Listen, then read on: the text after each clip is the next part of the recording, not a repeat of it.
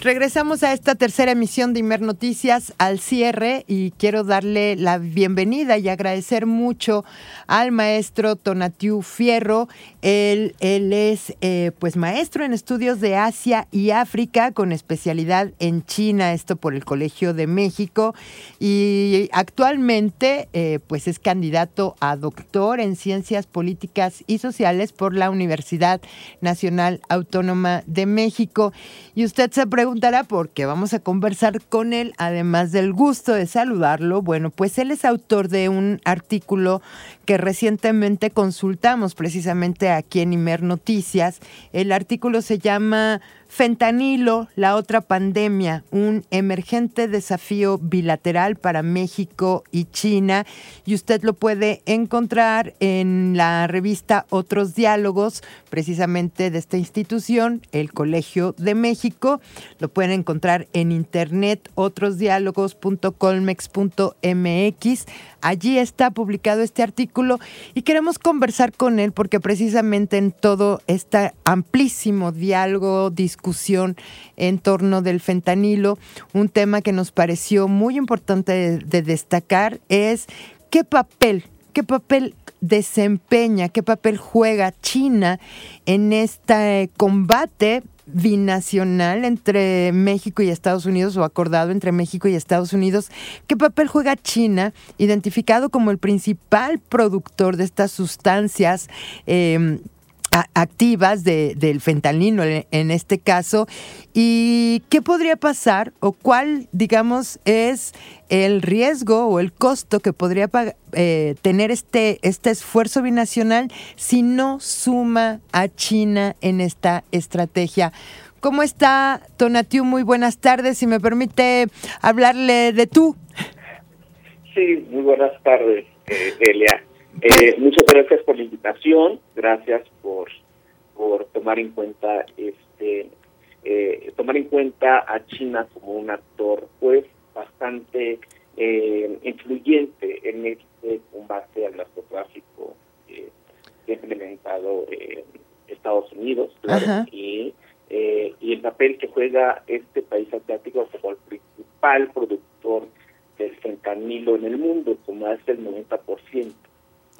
Eh, Tonatiu, ¿por qué no le explicas a nuestras audiencias precisamente el papel global de China, un país con 1.400 millones de habitantes aproximadamente, principal surtidor en el mundo junto con otros países, según anotas tú mismo.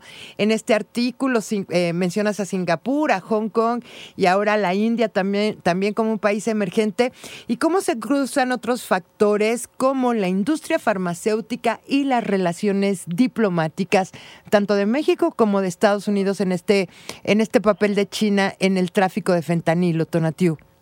Sí, claro. Eh, el fentanilo es eh, un factor, eh, es una droga que está redefiniendo la geografía y la geopolítica del tráfico global de drogas.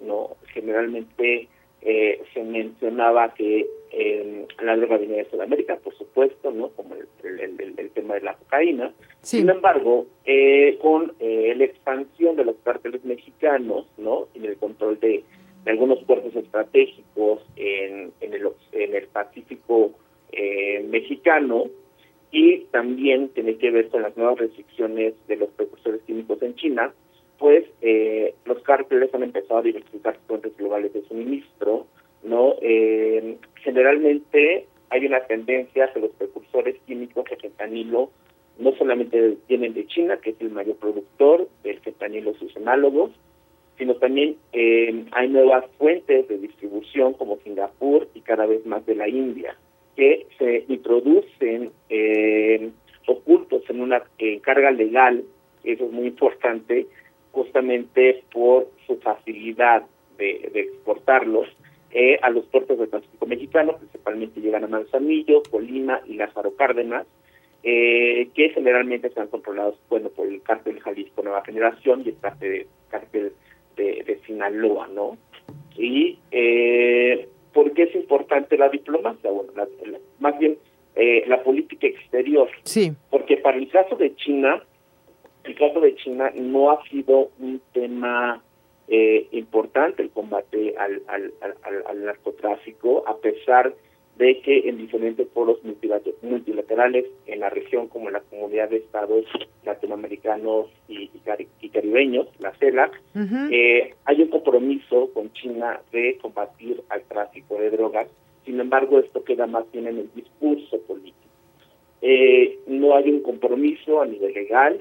Eh, con, en el caso de México, este, que, eh, que solamente, por ejemplo, en con México tenemos solamente eh, un, convenio, ¿no? Eh, que eso fue en el 2010, en el marco de la lucha contra las drogas del gobierno del presidente Felipe Calderón, lo cual lo realizó la Procuraduría General de la República y el Ministerio de Seguridad Pública de China. Entonces, hubo una declaración de intensificar la cooperación en el combate contra el tráfico de drogas, ¿no? Y consolidar los instrumentos jurídicos bilaterales y fomentar mecanismos de cooperación contra contra el narcotráfico, sin embargo quedaron, quedaron más bien declarativas y no en acciones concretas. Y eh, ya con el con el cambio de siglo, con el, con el la primera década del siglo del siglo XXI, pues eh, vimos que en México los cárteles empezaron a importar cada vez más eh, cursores químicos, ¿no? como la pseudoferrina, y para la elaboración de metanfetaminas. Entonces, cada vez ha tenido una mayor presencia eh, estos químicos eh, para eh, la elaboración de drogas en México. México, bueno, inicia como em, no solamente como país de tránsito, sino también como eh, productor de estas drogas.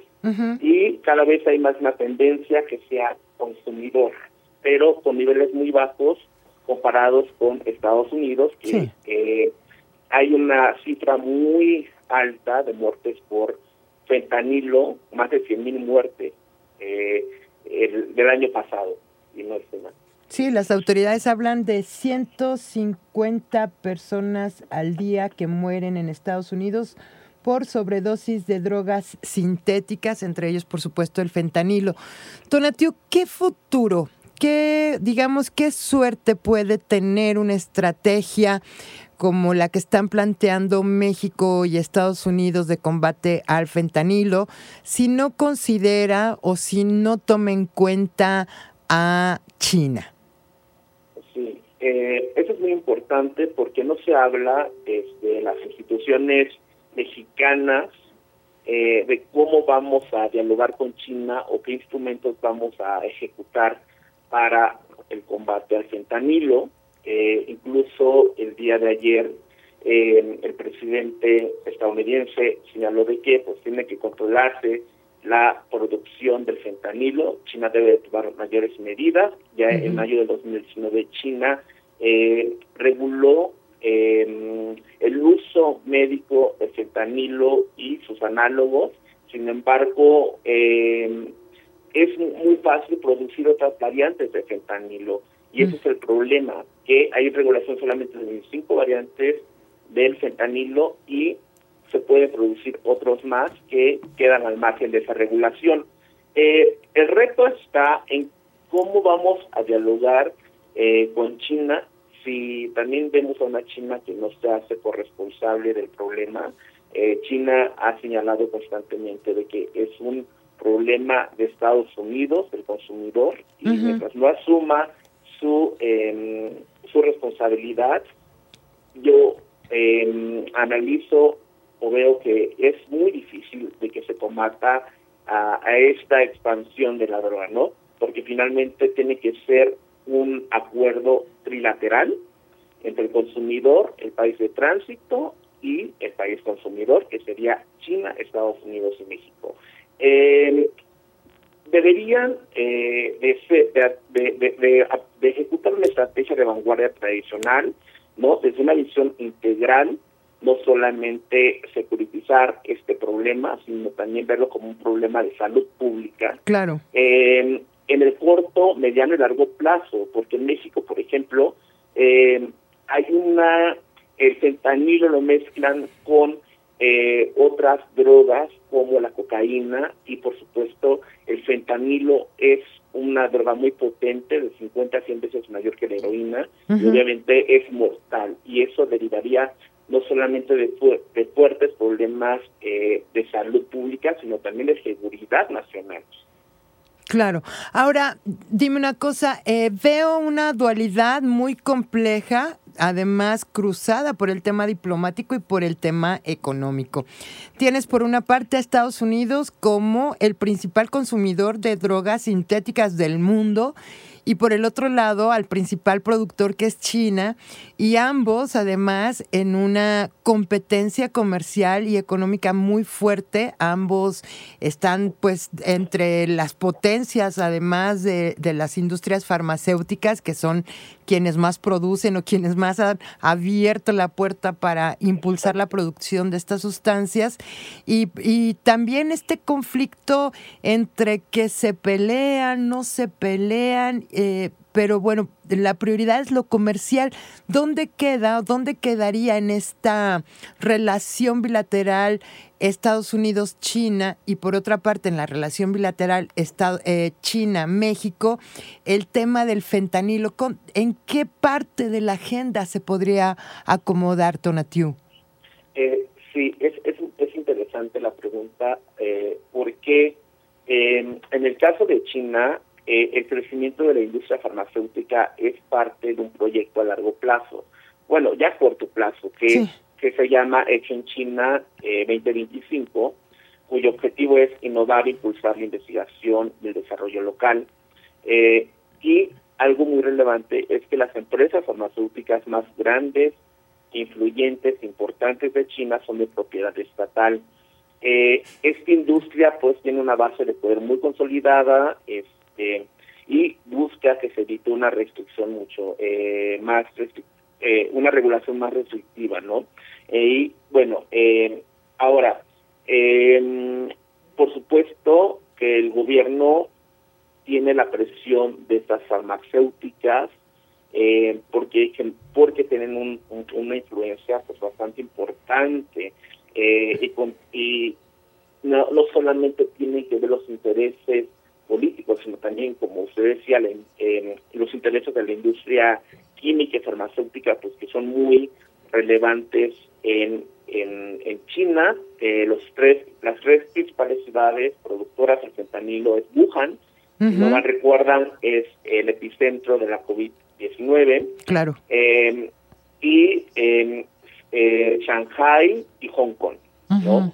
Y no solamente, si, si, si, si lo analizamos, son ciudades importantes justamente por su innovación y por su peso económico financiero.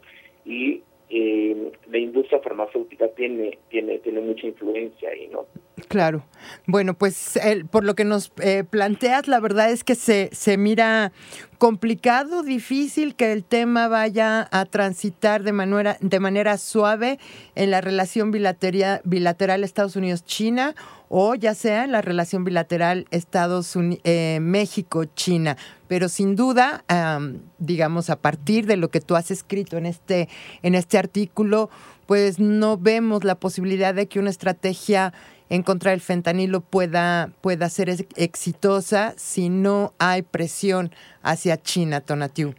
Exacto, y que, bueno, China, e, este problema también hay que, hay que analizarlo desde un contexto de, rivalidad geopolítica entre Estados Unidos y China. Entonces, eso, eh, para bien, para mal, eh, dificulta la cooperación eh, por sus intereses o objetivos distintos de estas dos grandes eh, grandes poderes globales eh, para llegar a un acuerdo para llegar a un acuerdo real en la lucha contra el fentanilo porque mientras China culpa a Estados eh, culpa a Estados Unidos de que es responsable por consumir ello Estados Unidos responsabiliza a, a China de, de producirlos no y México México queda en el limbo porque México hoy por hoy eh, tenemos la presión de Estados Unidos, tenemos influencia, desgraciadamente eh, o accidentalmente la cercanía con Estados, la cercanía